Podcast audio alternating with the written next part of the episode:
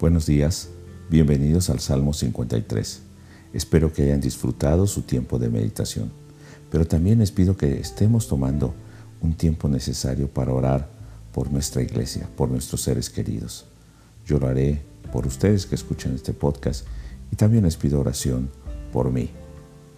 Y el día de hoy, Dios nos está hablando acerca de el hombre que en su corazón ha rechazado a Dios no solamente hablamos de un ateo, aquí habla de un necio, aquel necio que en su corazón dice, no hay Dios, y vive de una manera corrompida, injusta y abominable, pero también nos presenta a otros hombres, aquellos que viven fuera de la voluntad de Dios y aquellos que no buscan a Dios, aquellos que no hacen el bien.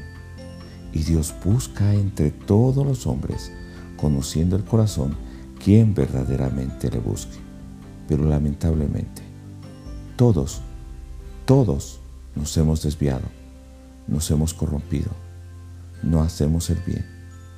La palabra de Dios nos dice en el verso 3 que no hay ni siquiera uno. Entonces muchas veces nosotros estamos pensando, actuando o hablando como necios, pero no entendemos que nuestros actos, esa necedad, nos va a llevar al juicio delante de Dios.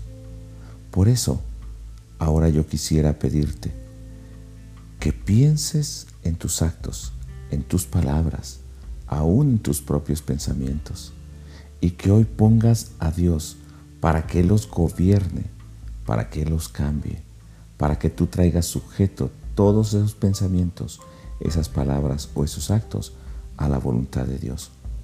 Pero también al final del capítulo hay un verso hermoso, una oración y una exclamación en el verso 6, pidiendo por la salvación de Dios que salga desde Sión, que Dios traiga restauración a su pueblo y habrá gozo en nuestro corazón. Y verdaderamente esa restauración ha llegado en Jesucristo.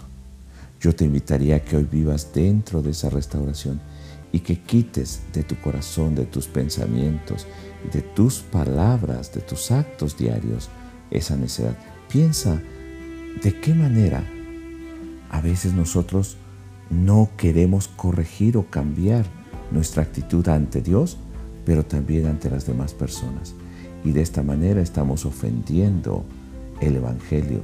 De esta manera nos estamos mostrando como esas personas necias que a veces criticamos que dicen que no hay Dios, pero también cuando nuestros actos están rechazando esa soberanía de Dios en nuestra vida. Yo te invito a que el día de mañana puedas meditar temprano nuevamente, te tomes tu tiempo para orar y espero que nos volvamos a escuchar. Dios te bendiga.